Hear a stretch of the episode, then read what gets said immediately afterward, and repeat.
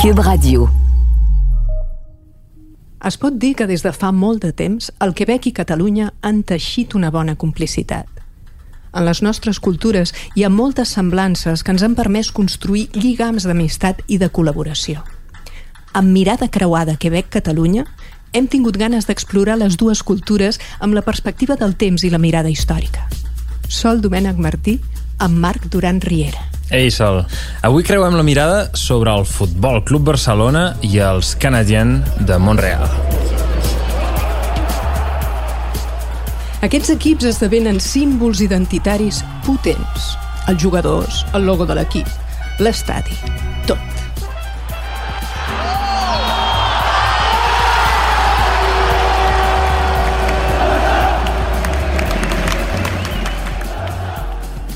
Al Quebec, l'hoquei és un dels elements més unificadors de la societat quebequesa, particularment amb els canadiens de Montreal.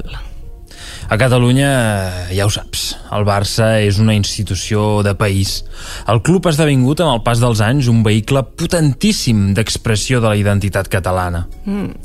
Just per curiositat, estem en plena final de la Copa Stanley del 2021, la gran competició de la Lliga Nacional d'Hockey. Segueixes les sèries, Marc? Sí, tant. No me'n perdo ni un partit. I quin és el teu jugador preferit? Uh, és difícil de dir. A mi m'agrada molt aquest noi, el Cole Caulfield. Uh -huh. És ràpid, fugaç, potentíssim.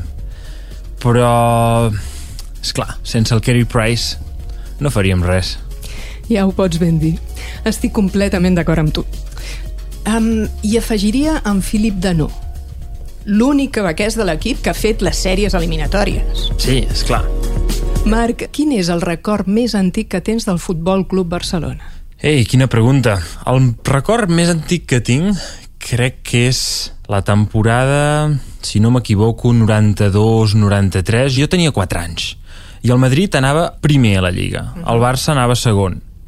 Si el Barça guanyava uh, aquell partit, no en tenia prou per endur-se la Lliga calia que el Madrid perdés. O sigui que després del partit del Barça, diumenge, tothom estava seguint en directe el partit del Madrid contra el Tenerife. El Tenerife va guanyar. I era el restaurant dels meus pares, amb la tele posada. Vaig veure com la gent es tornava boja i jo no entenia massa bé per què. I em deien, hem guanyat la Lliga, hem guanyat la Lliga. Però, és clar, no era el partit, era... no hi havia el Barça a la tele, hi havia una, dos altres equips, entre els quals el Madrid. Jo no entenia massa bé per què havíem guanyat la Lliga. Més tard, segurament el meu pare em va explicar que era gràcies a la derrota del Madrid que ens havíem dut els punts que ens faltaven per guanyar el campionat. I ara, Marc, encara ets fan del Barça? Sí, sí, sí. Amb els seus alts i baixos, un culer sempre ho és. I vaig seguint eh, tots els partits i he celebrat tots els títols que hem guanyat des d'aleshores. Molt bé. Escolta'm, Explica'ns quins són els orígens del club. El Futbol Club Barcelona va ser fundat el 1899 per un tal Hans Gamper, que més tard vam conèixer com Joan Gamper, un home de negocis suís que volia integrar-se de ple a Catalunya, la seva societat d'adopció. El nom Futbol Club Barcelona dona les sigles FCB, però, com bé saps, arreu del món se'l coneix amb el nom de Barça que és una abreviació de Barcelona en català central. Sí, i també se'l coneix com el Blaugrana. Digue'ns, explica'ns, explica'ns els orígens dels colors del Barça. Bé, tot sembla indicar que el famós Gamper hauria adoptat els colors del Futbol Club Basilea, de Suïssa, un dels seus primers clubs, del qual fins i tot havia estat el capità. Però, malauradament, no hi ha cap prova per sostenir aquesta hipòtesi. Avui el Barça és un dels equips de futbol més grans del món. Segons el meu entendre, és clar, però també segons la majoria d'entesos i d'aficionats. Els índexs d'audiència d'un partit de futbol del Barça contra el seu etern rival, Real Madrid, poden arribar a superar els 600 milions d'espectadors. Compte! El pressupost anual de l'equip s'acosta sovint als 1.000 milions d'euros per temporada. Però el que és veritablement insòlid del Barça és que l'equip no pertany a cap propietari únic, sinó als seus més de 145.000 socis. Els socis poden escollir per votació el seu president i fins i tot forçar la seva destitució. Això és inèdit. i cada vegada menys comú en el futbol. Després, és clar, hi ha els millors de culers arreu del món. Perdona que et talli. Explica'ns què vol dir culers. Els culers són els aficionats del Barça, com ja ho saps.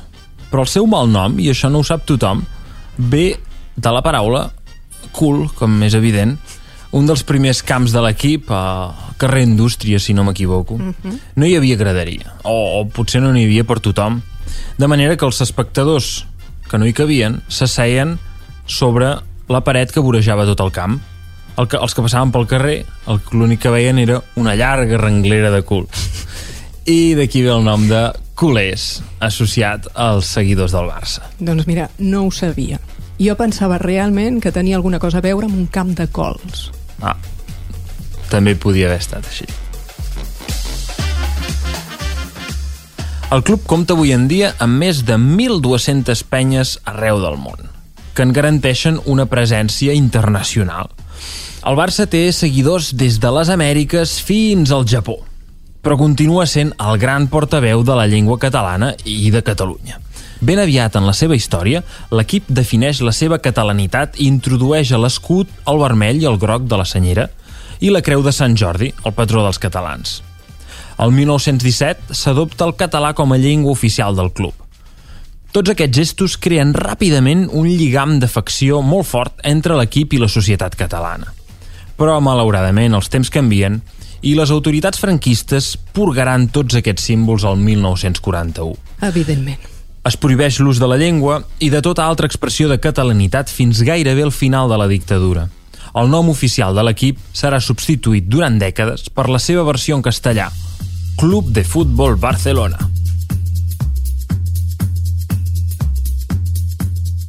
A 6.000 quilòmetres de Barcelona, aquí, a Montreal, els aficionats a l'hoquei també tenen la sort de comptar amb un dels equips d'esport més grans del món, els blau, blanc, vermells. Com deia una cançó famosa aquí al Quebec, blau com el riu Sant Llorenç, blanc com l'hivern i vermell com la sang que corre. Maco, no? Ei, sona molt bé, això però, però és el significat real del nom? En absolut. En realitat és una poesia del grup que la canta. Ah, s'ho van inventar. Sí, ah. s'ho van inventar. Ben trobat, però. Cal saber que al començament la paraula canadiens feia referència als primers habitants francòfons de la vall del Sant Llorenç a l'època de la Nova França. Canadien no feia referència als ciutadans canadencs, que el país no es va fundar fins al 1867. Mm, això no ho sabia. Ah, no? No. Mira. Al club d'hoquei dels Canadiens de Montreal no li manquen els sobrenoms. Ho sabies, això? No li manquen en absolut. El més corrent és Le Canadien. Ah, fàcil. Sí. Però també se'ls coneix com CH, Sant Flanel... Ep. El teixit. El teixit ah, de la ah, samarreta. Ja, esclar. Haps, Glorieux, Gloriosos oh. i Tricolor entre altres. déu nhi no jo n'havia sentit uns quants, però no, no sabia que n'hi havia tants. I tant. I els que no hem dit. Uh, I amb el Barça? Amb el Barça no n'hi ha tants. És blaugrana i poca cosa més. La veritat, jo tampoc no... Va per èpoques. Hi va haver el Dream Team. És veritat. Però va ser l'únic.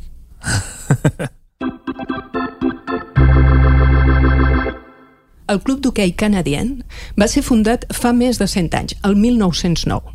És l'equip d'hoquei més vell del món que encara és actiu. En un principi es va crear per atraure els espectadors francòfons a les grades i crear una rivalitat entre els fans d'hoquei anglòfons i els francòfons. A la ciutat de Montreal, és clar.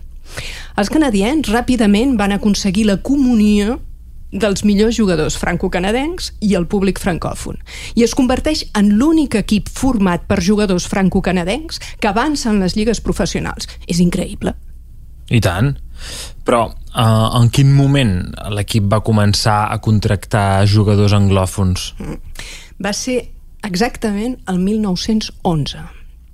Per mantenir-se competitius, l'equip decideix contractar algun bon jugador anglòfon, com per exemple en James Power.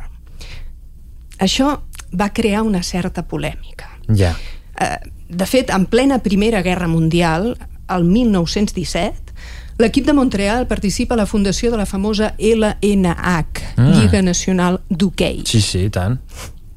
I una mica més tard, el 1925, obté el dret de reclutar tots els jugadors franco-canadencs del seu territori. Ostres, Uh -huh. En realitat es pot dir que els franco-canadencs són majoria a l'equip fins a la temporada 36-37. Després, els valors esportius superaran els criteris nacionalistes en la composició de l'equip. I l'any 1938 representa un gir en la història dels canadiens. per què? Doncs perquè aquell any, el 1938, s'integren al club els millors elements dels Maroons. Els Maroons. Sí, és el seu gran rival a Montreal. És un, un equip d'hoquei anglòfon rival. I què vol dir Maroons? Maroons, marrons... Marro... Quin marron? Quin marron. No, en realitat... Eh, en realitat el que passa és que els periodistes, veient els partits, eh, van decidir fer servir el color de la samarreta marró per anomenar-los. Ah, ja ho entenc. Si torno a la composició de l'equip, just abans la Segona Guerra Mundial, el canadien esdevé l'únic equip professional d'hoquei que representa Montreal. Encara que els franco-canadencs hi estiguin més ben representats que en qualsevol altre equip de la Lliga, ja no serà el seu equip. El Barça, al principi, la meitat de l'equip estava formada per jugadors locals, però tota l'altra meitat per jugadors estrangers, suïssos, anglesos, alemanys... Uh -huh. I és per això que a la ciutat es funda un altre equip de futbol, gairebé al mateix temps, que només seleccionava jugadors nacionals. I com n'hi diuen? El Club Deportiu Espanyol de Barcelona. El Barça tenia a partir d'aleshores un gran rival, i l'animositat entre aquests dos equips serà molt forta durant moltes dècades, fins i tot més que amb el Real Madrid. I tant. Um, podríem dir si comparem amb la realitat aquí, que és una rivalitat semblant a la que hi hauria entre els nòrdics de Quebec i els canadiens de Montreal. És un bon exemple. Uh -huh. El 1957 el Barça estrena un nou estadi, per fi, el Camp Nou. Ja veus que no s'hi van trencar gaire el cap amb el nom. Realment. Aquest estadi anuncia una nova era pel Barça, que dobla el nombre de membres, de socis, al llarg dels 10 anys següents. El club acumula victòries en tot el territori espanyol, gràcies sobretot a jugadors vinguts de fora, com el famós Laszlo Kubala, però el paper de club oficial durant la dictadura el continua mantenint el Real Madrid, evidentment. L'equip de la capital guanya fàcilment els partits decisius en campionat de Lliga i representa d'una manera més o menys oficial a Espanya a totes les competicions internacionals. El 1968, el president del Barça és Narcís de Carreras i pronuncia un gran discurs. És en aquell moment quan diu que el Barça és més que un club esportiu.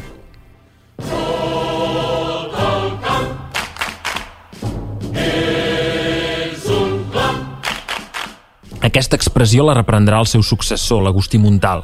Més que un club, és encara avui el lema oficial del club i continua sent un símbol molt fort de la seva identitat. I tant. De fet, quan vas al Camp Nou, el veus escrit a la graderia del davant quan entres a l'estadi. Encara avui, el club té un estatus particular per tots els barcelonins i tots els catalans, que sovint l'han considerat com una mena de substitut d'una selecció nacional. Els anys posteriors aquesta frase van marcar l'inici dels èxits fulgurants del club. Ja no parlem només de campionats nacionals, sinó també de grans victòries a Europa.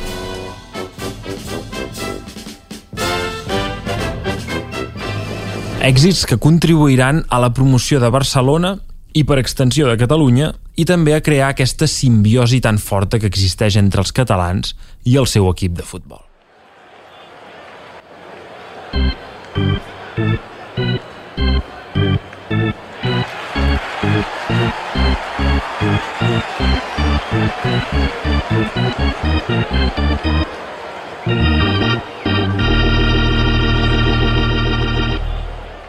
Aquí a Montreal... A Montreal o a Montreal? Tu què dius, Sol? Mira, ja ni sé el que dic. Aquí tothom diu Montreal, allà abans deia Montreal... Diem-ne Montreal. Diem-ne Montreal.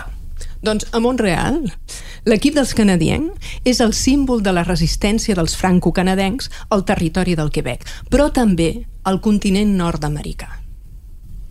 Es crea una simbiosi identitària que s'expressa sobretot mitjançant els jugadors. L'atleta que més ha marcat la història entre el lligam del club d'hoquei canadien i el Quebec és, sense cap mena de dubte, el Rocket, Maurice Richard. Ah, sí. La fama de Maurice Richard va molt més enllà de les seves gestes sobre el gel. El paio va fer 50 gols en 50 partits. Uau! És el primer a haver-ho aconseguit. En un sol partit, 8 punts, 5 gols i 3 ajudes. Vinga. I tant. Fins i tot va guanyar 8 copes Stanley. Oh, oh. I va ser el primer d'arribar a la fita dels 500 gols en la Lliga Nacional d'Hockey. Pel que veig el coneixes, eh, el Rocket? I tant. He vist la seva estàtua allà davant del Centre Bell. És cert, l'estàtua. Les gestes esportives del Rocket fan que els franco-canadencs sentin un gran orgull, però també una certa indignació pels comportaments discriminatoris dels dirigents de la Lliga Nacional d'Hockey.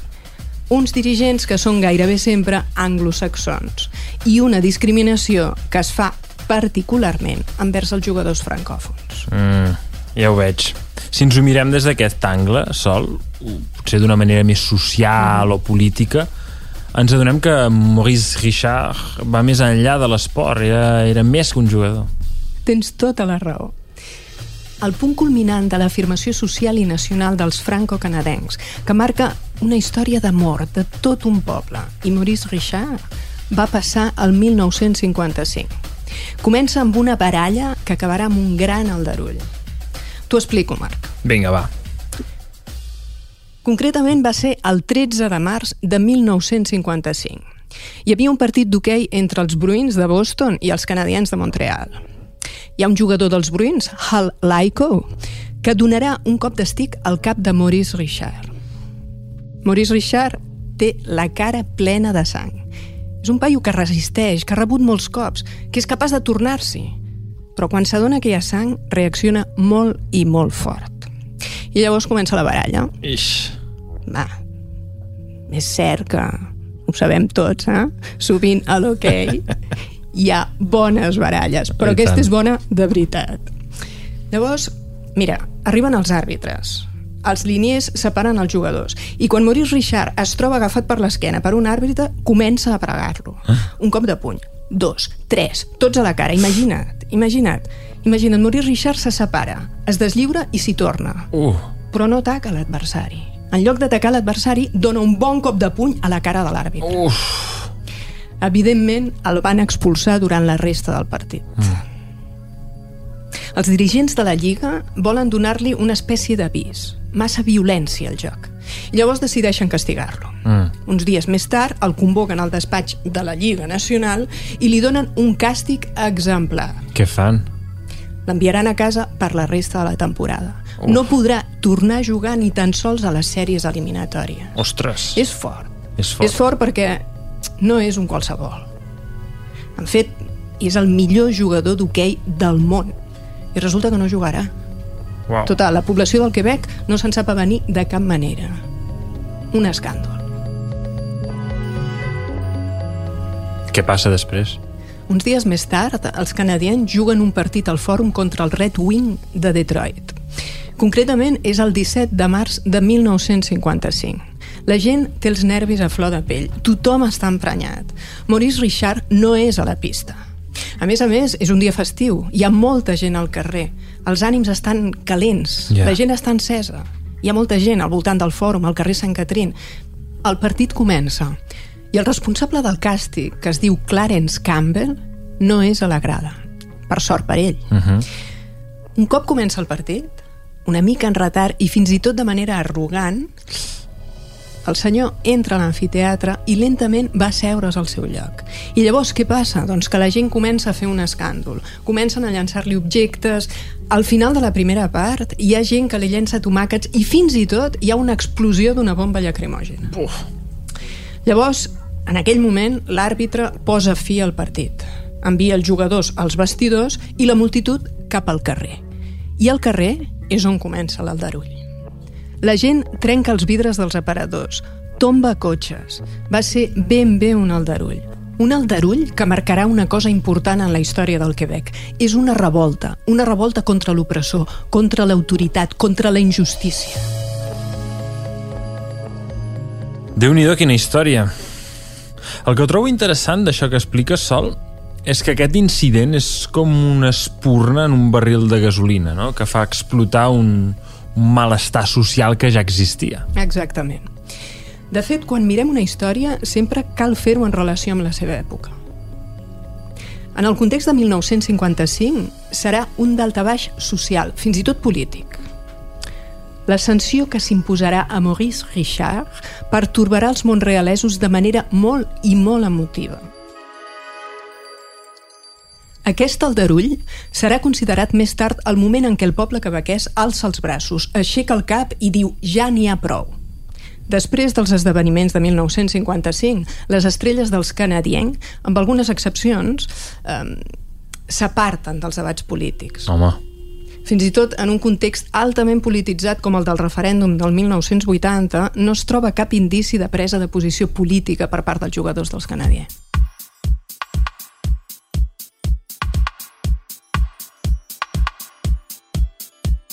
És curiós perquè a Catalunya tampoc no és gaire diferent l'aspecte polític ha estat al centre de molts esdeveniments al voltant del Futbol Club Barcelona. O dit d'una altra manera, l'actualitat política catalana ha tingut sovint presència en els partits del Barça. Uh -huh. I les manifestacions també s'han produït molt més a la graderia que no pas al terreny de joc ni als despatxos del club. El primer exemple d'això mateix. El 24 de juliol de 1925, fa temps, la primera col·lisió entre el Barça i la monarquia té lloc. La multitud reunida a l'estadi esbronca l'himne espanyol, la marxa reial, per protestar, aleshores, contra la dictadura de Primo de Rivera. Conseqüència, se suspenen les activitats del club i el president fundador, el Joan Gamper, és extradit. Renoi. Per alguns, les sancions imposades contribuiran a enfortir aquells lligams entre el Barça i el nacionalisme català naixent. I això és encara més cert cap al final de la dictadura, quan l'estadi es converteix en un dels pocs espais públics que quedaven on expressar-se lliurement. Marc, eh, tu saps si el català ha estat sempre al cor de l'equip? Avui no és la llengua principal als vestidors, però en canvi sí que ho és entre els seus dirigents i és una de les llengües més parlades pels seus seguidors. El club es comunica naturalment amb el seu públic en català, però també ho fa en castellà i en anglès avui mm. en dia. Saps si els entrenadors, per exemple, se'ls obliga a expressar-se en català davant dels periodistes? No, no, no em sona que s'hagi obligat mai a cap entrenador a fer-ho, però sí que és un gest que el club i els seguidors aprecien molt. Mm. Aquí a Montreal, el club està lluny d'anunciar-se únicament en francès. Els propietaris de l'equip, que han estat més aviat anglosaxons al llarg de la història del club, no valoren gaire aquesta particularitat cultural. Mica en mica deixen que el fet lingüístic es vagi arraconant. L'equip té un funcionament bilingüe amb els seguidors. A partir dels anys 80, amb l'arribada dels Nordic de la ciutat de Quebec, l'equip dels canadiens perd totalment el títol de representant de la nació quebequesa. Vist així, és una mica com si els Nordic de Quebec haguessin pres el lloc que l'equip dels Canadiens ocupava fins aleshores. Són ells que es converteixen en aquesta representació de la identitat nacionalista francòfona, no? Exactament. Al Quebec sovint es qüestiona l'allunyament de l'equip de Montreal amb la llengua. Saben dir algunes paraules en francès als jugadors? Com s'expressen els jugadors? Uh -huh. La música és sovint anglòfona al Centre Bell. I com saben tots els fans, l'himne nacional es canta la meitat en francès i la meitat en anglès aquí a Montreal. Ja ho veig. Parlant d'himne nacional, el 2009 a casa nostra he sentit dir que hi va haver una gran agitació a les grades. Sí, i tant. Era la final de la Copa del Rei, disputada a València entre el Barça i l'Atlètic de Bilbao, el principal equip de, del País Basc. Els seguidors de tots dos equips es van posar de sobte a xiular l'himne espanyol en presència del mateix rei d'Espanya. déu nhi Es podria dir que els seguidors del Barça reprodueixen a l'estat i les reivindicacions culturals i polítiques que hi ha al carrer. Sí, més o menys. Mm. Uh, de totes maneres, el posicionament oficial del club ha anat oscil·lant segons els diferents presidents al càrrec, no? anant des d'una neutralitat institucional fins a un compromís més explícit amb, amb la causa sobiranista. Uh mhm. -huh. En aquest sentit, les mateixes tensions han existit a Can Barça entre els dirigents que han donat via lliure a les reivindicacions polítiques i els que han apostat per la prudència per por d'irritar l'afició culer a la resta d'Espanya.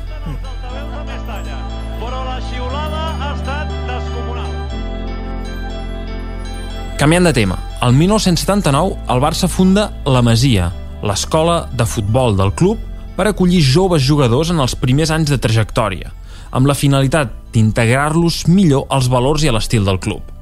I per què li diuen la Masia? Ho saps? Eh, bé, una masia és una casa de camp tradicional, no? Ja ho saps. Doncs hi havia una al costat de l'estadi, que el club va comprar aquell any per convertir-la en la residència d'aquests joves jugadors. Jugadors que es van convertir en grans figures, com per exemple podem pensar en Leo Messi, Xavi Hernández o Pep Guardiola. Els més famosos. I tant, n'hi ha molts més.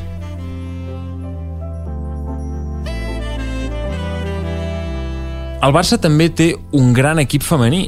En els darrers anys està destacant especialment i la temporada passada va ser el primer equip femení de l'Estat en endur-se el triplet.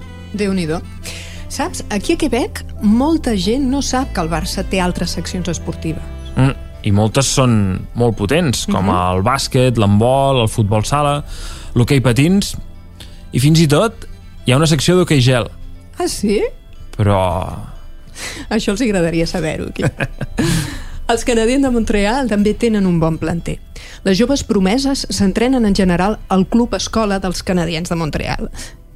Saps quin és el nom de l'equip? No, ni idea. No, eh? El Rocket. El ah. Rocket de Laval.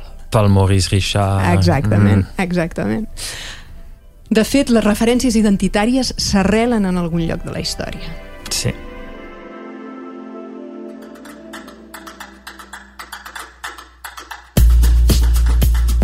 Esperem haver picat la vostra curiositat i us convidem a creuar mirades amb la cultura de l'altre.